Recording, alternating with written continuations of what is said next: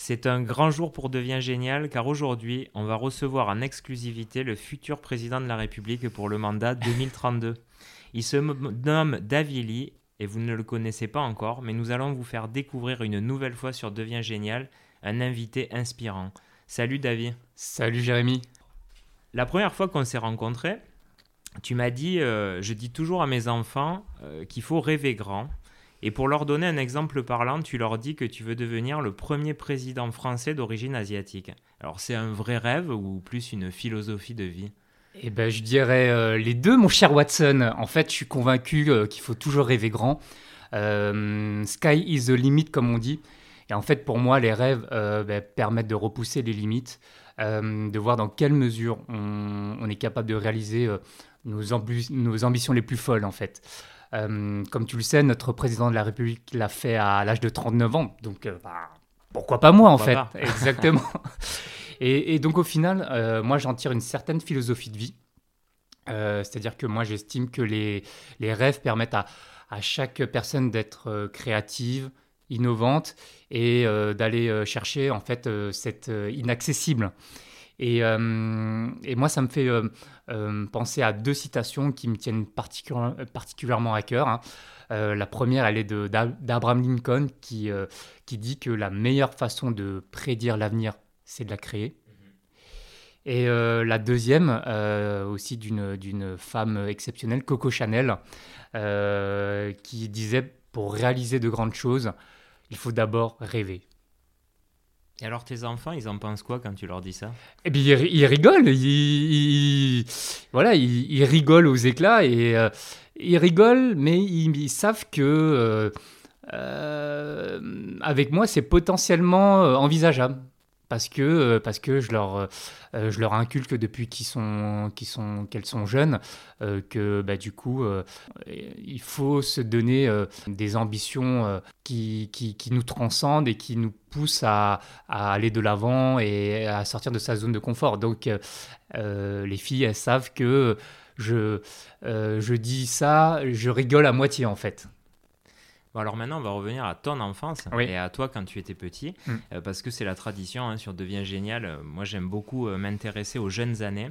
Alors, est-ce que tu peux euh, nous parler de, qui tu étais quand tu étais petit et, de comment tu t'es construit? Eh ben, En fait, mon enfance, elle a été à la fois joyeuse et très forte en apprentissage. pourquoi très forte en apprentissage? Parce que bah, j'ai été l'aîné d'une famille modeste. Euh, mes parents euh, d'origine cambodgienne étaient réfugiés politiques et euh, déracinés par la guerre civile au, Cambodge. j'ai eu très tôt des responsabilités et des grosses attentes de leur part, notamment en matière d'études, hein, comme tu le sais, pour parler le plus loin possible et obtenir un job bien payé. car eux-mêmes, en fait, ils avaient galéré en arrivant en France à la fin des années 70. Euh, en fait, mes parents au, Cambodge, ils avaient une bonne situation et ils ont dû repartir de zéro et tout reconstruire en mm. France. Et euh, donc avec, euh, avec le recul, je pense qu'ils ne, ne, sont, ils ne se sont jamais remis de ce déracinement. mais ils ont tout fait pour subvenir à nos besoins, à moi et à ma sœur, pour nous permettre d'obtenir une, une, très bonne éducation. Et, quand tu dis euh, j'avais des responsabilités, c'était quoi? Tu, as dû devenir plus vite autonome ou c'était plus la responsabilité de la réussite hein? Euh, Les deux, c'est-à-dire que plus vite autonome dans euh, ma capacité à, à hum, avoir des responsabilités dans, dans la famille, de, tu vas rire de, de, de, faire les courses, de faire le, leur passage, de passer l'aspirateur, de, de, m'occuper de ma, ma soeur. Donc euh, voilà, tout, tout, ce type de, de responsabilité. Et puis, euh, et puis euh, voilà, du coup, ça, ça, forge le caractère et ça permet aussi de, savoir au final ce qu'on veut et ce qu'on ne veut pas faire. Quoi. Donc, hmm. Et, et moi, il y, a quelque chose que, que j'aimerais partager avec toi et avec nos, nos, auditeurs, notamment en, concernant l'éducation. Euh, moi, je me considère, et, je te l'avais dit, euh, euh, comme un enfant de la République. Mhm. Et pourquoi? Parce que, en fait, je suis extrêmement chanceux d'avoir pu bénéficier bah, gratuitement d'une éducation solide de la part de l'État français. Et en fait, bah, tout ça, ça a fait de moi un citoyen fier et engagé dans les valeurs profondes de la France. Et, en fait, la devise que tout le monde connaît, liberté, égalité, fraternité, bah, ça me parle au plus profond de moi, en fait. Mmh. Et donc, donc voilà. Et puis, pour continuer de, de, de, répondre à ta question, donc euh, mon enfance, elle était aussi joyeuse, hein, euh, euh, malgré tout, parce que bah, j'avais de nombreux copains, de nombreux amis, et, je me souviens de, de, nombreuses parties de foot endiablées au stade, et, aussi de, de, grandes discussions sur les joueurs de l'équipe de France de, football de l'époque. Et pour te faire sourire, tu vas comprendre à peu près mon, mon âge avec, avec ce que je vais t'évoquer. Moi, je suis de l'époque de JPP, donc Jean-Pierre Papin. Eric Cantona. J'ai connu aussi. David Ginola. Et puis après, bah, j'ai eu le privilège de, de, de, voir émerger la génération 98 euh, avec Didier Deschamps, Fabien Barthès, Marcel Desailly, bien évidemment Zizou, hein, Zinedine Zidane, avec euh, cette euh, fameuse génération black, blanc, beurre, comme on disait en fait. Au final, bah, moi j'étais un enfant studieux scolairement, avec de bons résultats très sociable et euh, avec toujours cette envie de, de, rencontrer, de discuter avec, euh, avec les personnes. Tu m'as raconté une histoire euh, la première fois qu'on s'est rencontrés, j'ai trouvé ça génial, alors on va en parler. Hmm à 13 ans, il y a un voisin que tu côtoies régulièrement qui vient chez toi et qui te donne un livre qui s'appelle Comment se faire des amis. Hmm. Et d'ailleurs, je dois te dire que depuis qu'on en a parlé, je me suis mis à le lire. Donc là, je suis en train de le lire et je trouve que c'est super intéressant, mais c'est un autre sujet. Et là, du coup, pour toi, c'est un premier déclic. Alors raconte-moi cette anecdote. C'est, le livre de ma vie, en fait. Euh, comment se faire des amis de Dal Carnegie. Fait, le, titre du livre, il peut paraître surprenant parce que bah, lire un recueil dans lequel on t'apprend à te faire des amis, sincèrement, c'est, vexant. Et, mais au final, en fait, c'est un super bouquin euh, sur le développement personnel, écrit en 1936. C'est vrai. Et c'est hallucinant parce que bah, du coup, comme je le lis, je me rends compte que c'est très actuel. Et, tu vois, c'est marrant. Enfin, juste, excusez-moi, je te Ouais, bien sûr. Je fais une petite parenthèse. C'est vrai que quand tu te balades avec le livre, mhm. moi, je suis assez sociable et, et mhm. on m'a dit, mais qu'est-ce que tu vas lire ce livre Bon, en fait, c'est pas vraiment pour se faire des amis, c'est comment réussir en société, euh, quelque part, à créer des contacts. Absolument. Et, donc, euh, moi, j'ai cette euh, Bible à, 13 ans entre les mains. Donc, et, ça a été le début de mon développement personnel. Et, aujourd'hui encore, je continue toujours à emprunter cette voie du développement personnel. Il y a hum, pour moi euh, dans, ce recueil euh, en, particulier trois principes extrêmement puissants, toi qui es en train de le lire, euh, qui me, qui parlent et qui me suivent au quotidien. En fait, le premier, je ne sais pas si tu l'as parcouru déjà, c'est le fait de s'intéresser sincèrement aux personnes, à travers bah, l'écoute active, en posant des questions. Ça, pour moi, c'est basique, mais c'est extrêmement euh, efficace pour marquer les esprits euh, des personnes euh, que, qu'on, rencontre en fait. Hmm. Le, le, deuxième, c'est, et tu vas sourire, c'est appeler les personnes par leur prénom. comme le disait Dal Carnegie, et, et je le cite, souvenez-vous de ce nom, prononcez-le correctement, et vous faites à son propriétaire un compliment subtil et apprécié. C'est génial. Ouais. Et euh, le troisième, qui me, qui me parle aussi tout particulièrement et qui va parler aussi aux personnes qui vont, qui vont écouter euh, cet épisode-là, c'est avouer ses erreurs en les admettant promptement et avec courage. Pourquoi? Bah Parce que ça permet d'aplanir les situations, ensuite bah, de poser à plat les problèmes et, euh, et puis bah, de, de, trouver des, des, solutions. Hmm. Donc finalement, grâce à ce livre, bah, je me suis préparé à ma vie d'adulte.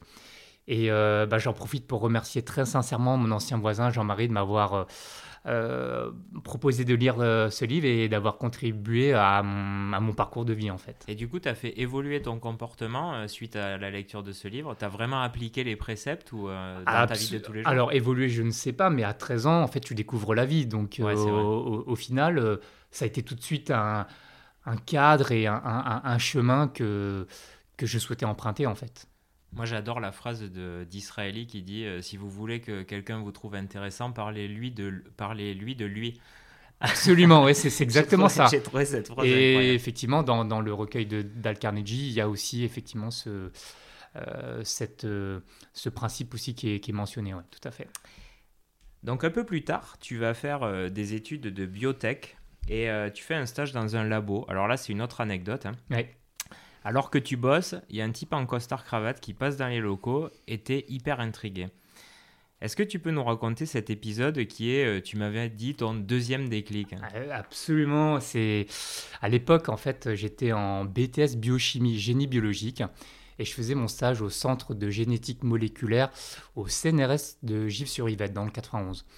Et euh, pendant que j'étais en train de travailler à la paillasse, je vois un homme, donc en costard, hein, euh, discuter avec le directeur du labo, de matériel de laboratoire, de réactifs de biologie moléculaire. Bon, soit. Euh, lorsque l'entretien fut terminé, j'ai une petite voix au fond de moi qui me disait Va voir cet homme, va discuter avec lui. Bon, bah, je suis mon intuition et j'y vais. Donc, euh, je vais voir cette personne-là, puis j'engage la conversation avec lui en lui posant des questions sur bah, ce qu'il fait, son activité. Et là, il me dit qu'il est commercial pour un fournisseur d'équipements de laboratoire et qu'il est responsable d'un territoire avec un chiffre d'affaires développé. On continue à discuter, il me donne davantage de précisions et puis à la fin, je le remercie. Et c'est là que j'ai ce fameux déclic. Je me dis, bah, en fait, c'est exactement ce que je veux faire. J'aime les relations humaines, rencontrer des personnes, discuter, J'aime aussi bah, les challenges et j'ai la possibilité de capitaliser et d'utiliser mes compétences scientifiques et techniques dans un job euh, qui va m'apporter euh, euh, tout ceci. Et bah, tout de suite, je dis bah, banco. Donc j'y vais. Et donc ce que je fais après ce BTS biochimie, c'est que j'ai enchaîné par une école de vente euh, en alternance à Sup de vente. Et puis j'ai terminé par un master euh, en marketing opérationnel international à l'université Paris 10. Et puis bah, là, j'ai débuté ma vie active à, temps plein.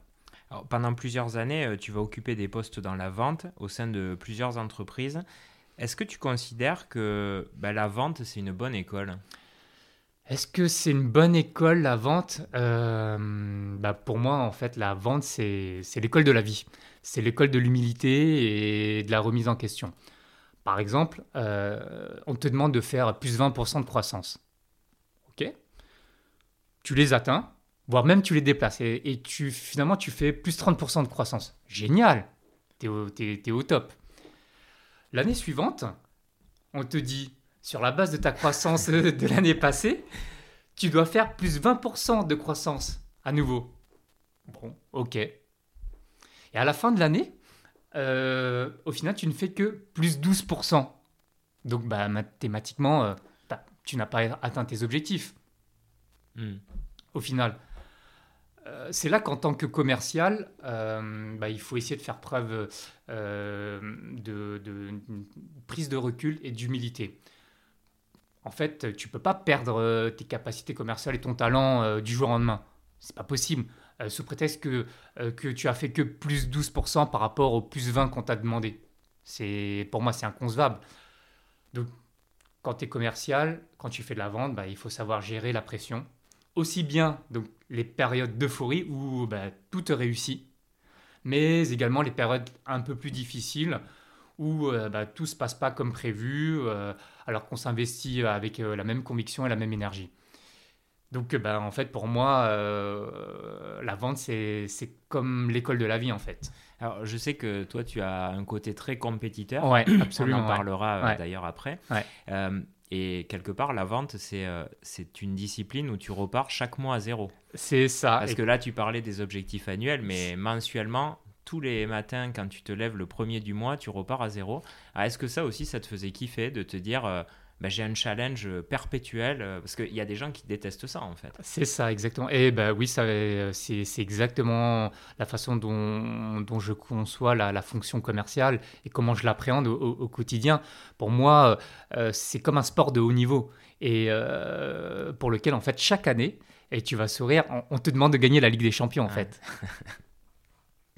Donc au bout d'un moment, tu commences à avoir envie de voir ailleurs, parce que bon, la vente c'est cool, mais, euh, mais tu as envie de, de, réfléchir autrement. Et tu discutes avec un papa à la kermesse de l'école. en fait, euh, on voit, hein, ta vie c'est une succession de rencontres. Il te parle d'un poste dans le consulting, et quelques semaines plus tard, tu vas plonger. Alors, euh, c'était quoi ton nouveau job? Eh ben, ce nouveau job, en fait, c'était un saut vers l'inconnu. C'était passé d'un job dans lequel moi j'étais en totale maîtrise et dans ma zone de confort vers euh, un job complètement nouveau pour moi. Euh, mais euh, au final, après, avec du recul, avec beaucoup de travail, d'abnégation, on finit toujours par réussir.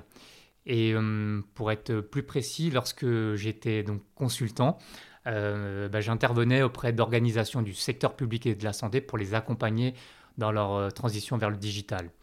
Euh, J'utilisais mes, connaissances euh, ainsi que mon expérience hein, du milieu du médical et hospitalier pour euh, mettre en place des solutions informatiques et les accompagner au changement.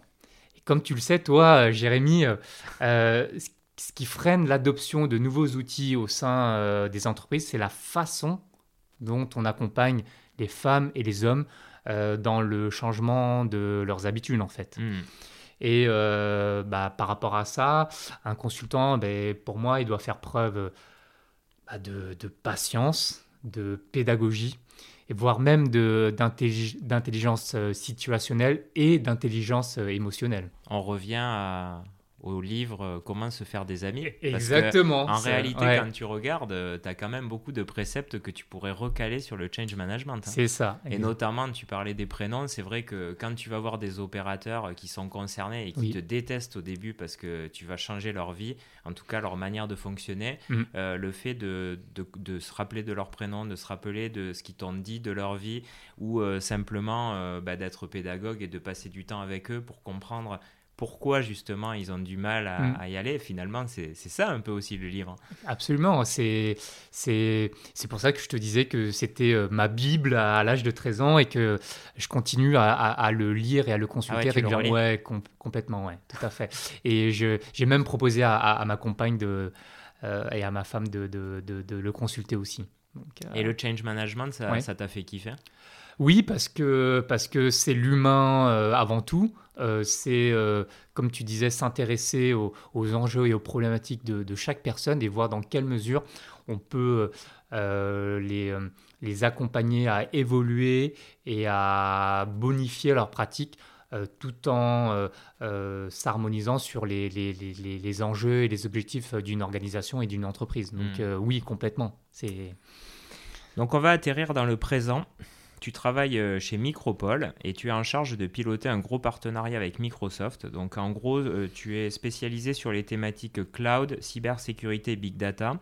Euh, est-ce que tu peux nous expliquer bah, déjà qui est Micropole Parce que moi, mhm. je ne connaissais pas alors que c'est une grosse entreprise. Absolument. Et quels sont tes enjeux, ton quotidien?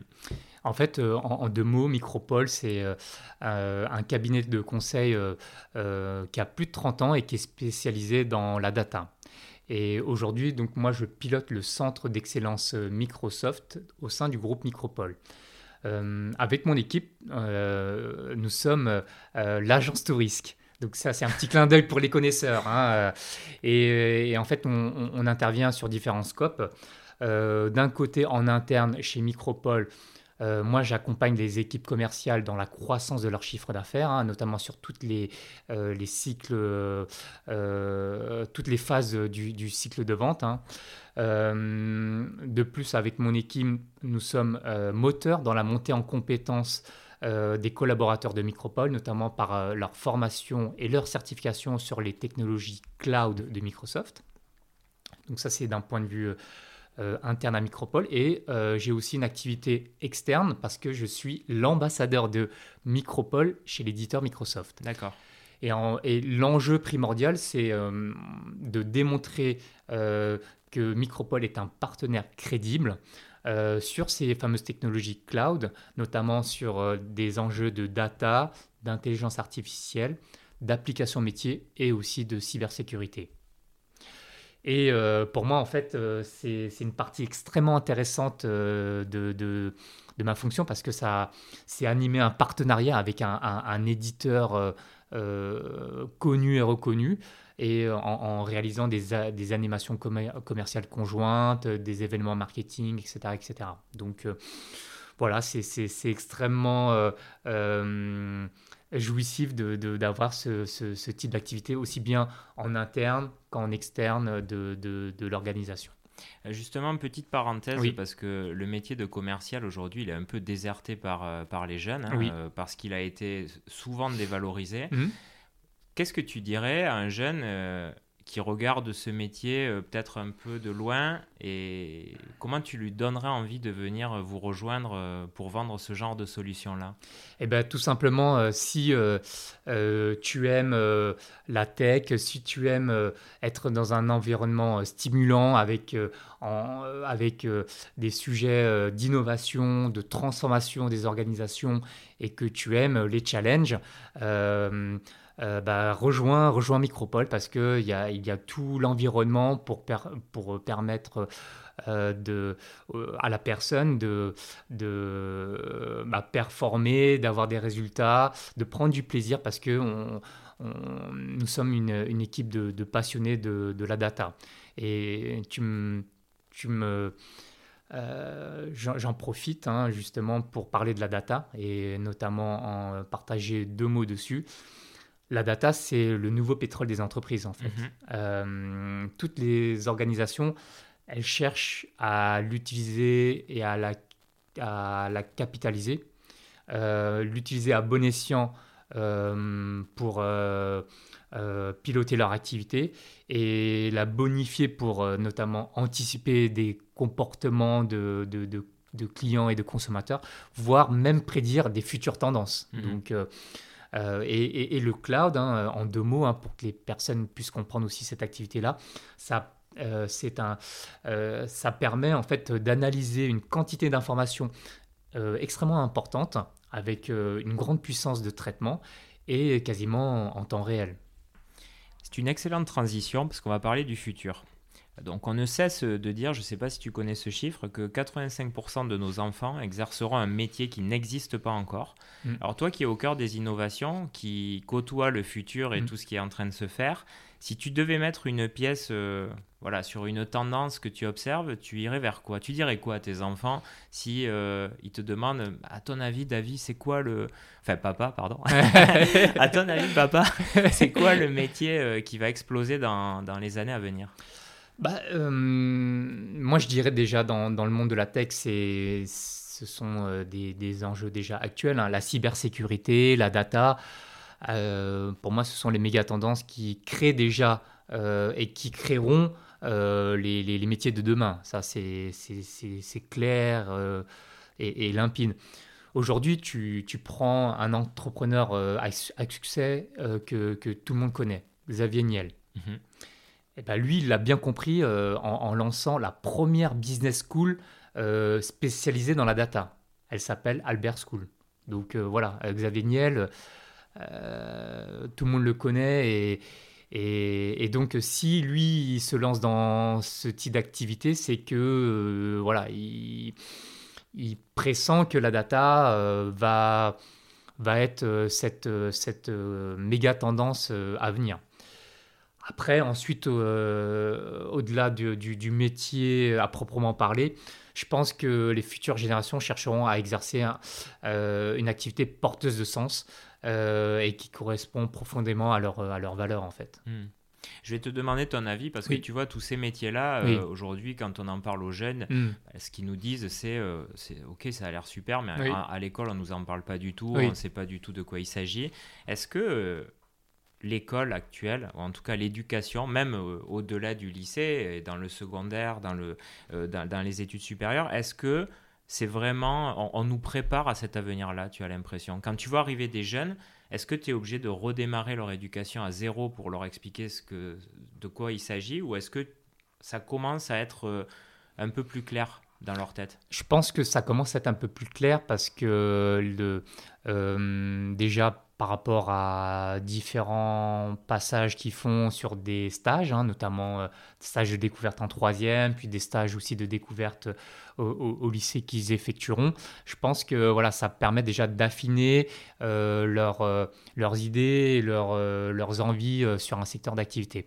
Après, les jeunes que je vois arriver sur, le marché du travail qui débutent, euh, là où une entreprise euh, va pouvoir euh, les aider à passer un cap, c'est pas d'un point de vue technique, technologique, expertise. Mais ils, sont, ils ont toutes et tous la tête bien faite. Ce sont tous des personnes qui ont fait généralement des business schools ou des écoles d'ingénieurs. Donc, hmm. d'un point de vue pragmatique, logico-mathématique, cartésien, ils sont extrêmement bien structurés.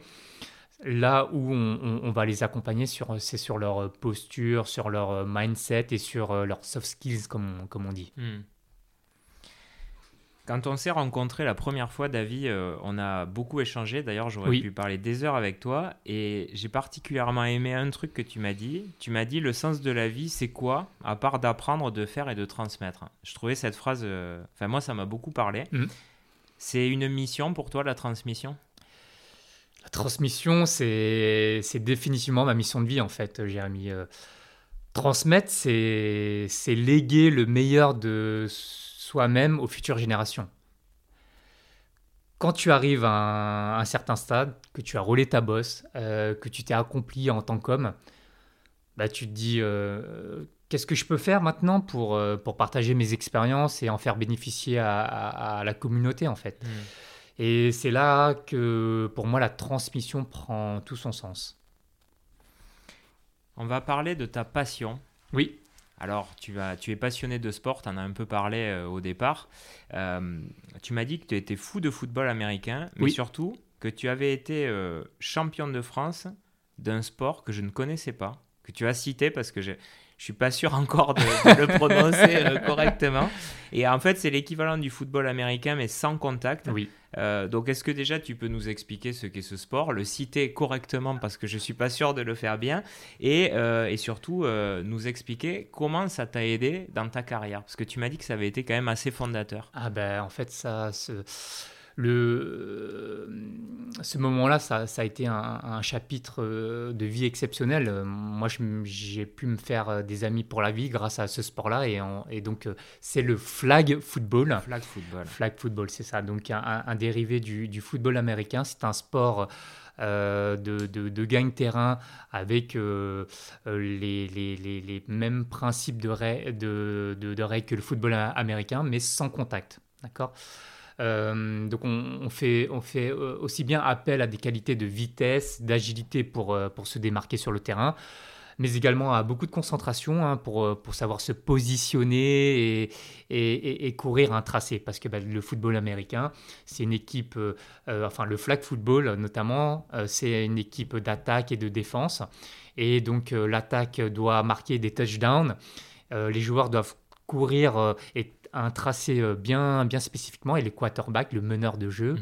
le numéro 10, comme on dit au soccer, doit euh, euh, voilà, lancer le ballon au joueur démarqué et gagner le maximum de terrain à chaque fois. Et l'équipe de défense qui est en face doit empêcher l'équipe d'attaque de traverser le terrain et de marquer des touchdowns. Et donc, ben, moi, j'ai eu la chance d'être double champion de France de cette, merci, de cette discipline avec euh, l'équipe des Molosses d'Anières-sur-Seine. Euh, et, j'ai eu l'occasion notamment de côtoyer le niveau international euh, en équipe de France. Incroyable. Ben, au final. comment tu es venu à ce sport d'ailleurs? Parce que tu l'as découvert comment? Ben, Je l'ai découvert tout simplement via ma passion du football américain. Je faisais du football américain au club. D'accord. Et puis, et puis le flag football, euh, bah, ça permettait de, continuer à, à, réaliser sa passion en fait. Malgré notre grand âge. Exactement. moins de choc. C'est ça, moins de choc, moins de plaquage. Euh, moins de blessures au genou et puis euh, avec toujours cette même passion, cette même vivacité, ce, ce, ce, même partage collectif en fait. Et euh, je, je, je, dois beaucoup au flag football pour tout te dire, Jérémy, Parce que au-delà de, de, la passion et de la réalisation sportive, on va dire, du palmarès, moi, ça m'a permis de faire mes preuves en tant que manager et leader d'une équipe. comment, comment tu gères un effectif euh, composé d'athlètes, avec, euh, bah, quand tu es athlète, tu as, un fort ego, et, en même temps, tu, euh, tu dois accueillir des nouveaux licenciés chaque année dans, dans, ton club qui viennent juste passer du bon temps et, découvrir ce sport, en fait. Comment aussi tu, tu, tu fais pour insuffler une vision et puis l'ambition de, de, bah, de, gagner le titre de champion de France? Et bah, tout cela, bah, tu le fais avec un collectif, aussi bien de coachs, de préparateurs physiques et aussi d'athlètes capables de euh, performer sur le terrain. Ça, c'est déjà le premier axe. Et aussi, en même temps, de diffuser cette, cette confiance au sein de, euh, de l'équipe avec cette énergie pour permettre aux autres joueurs qui débutent ou qui sont euh, euh, qui découvrent cette, cette euh, discipline de, bah, de monter et d'élever leur niveau de jeu pour que bah, du coup le collectif aille, aille de l'avant en fait. En d'autres termes, allégorie du management. C'est ça et en fait bah, tout simplement mon rôle c'était à mon niveau d'orchestrer tout cela en étant ben, le, le, un leader au service du collectif.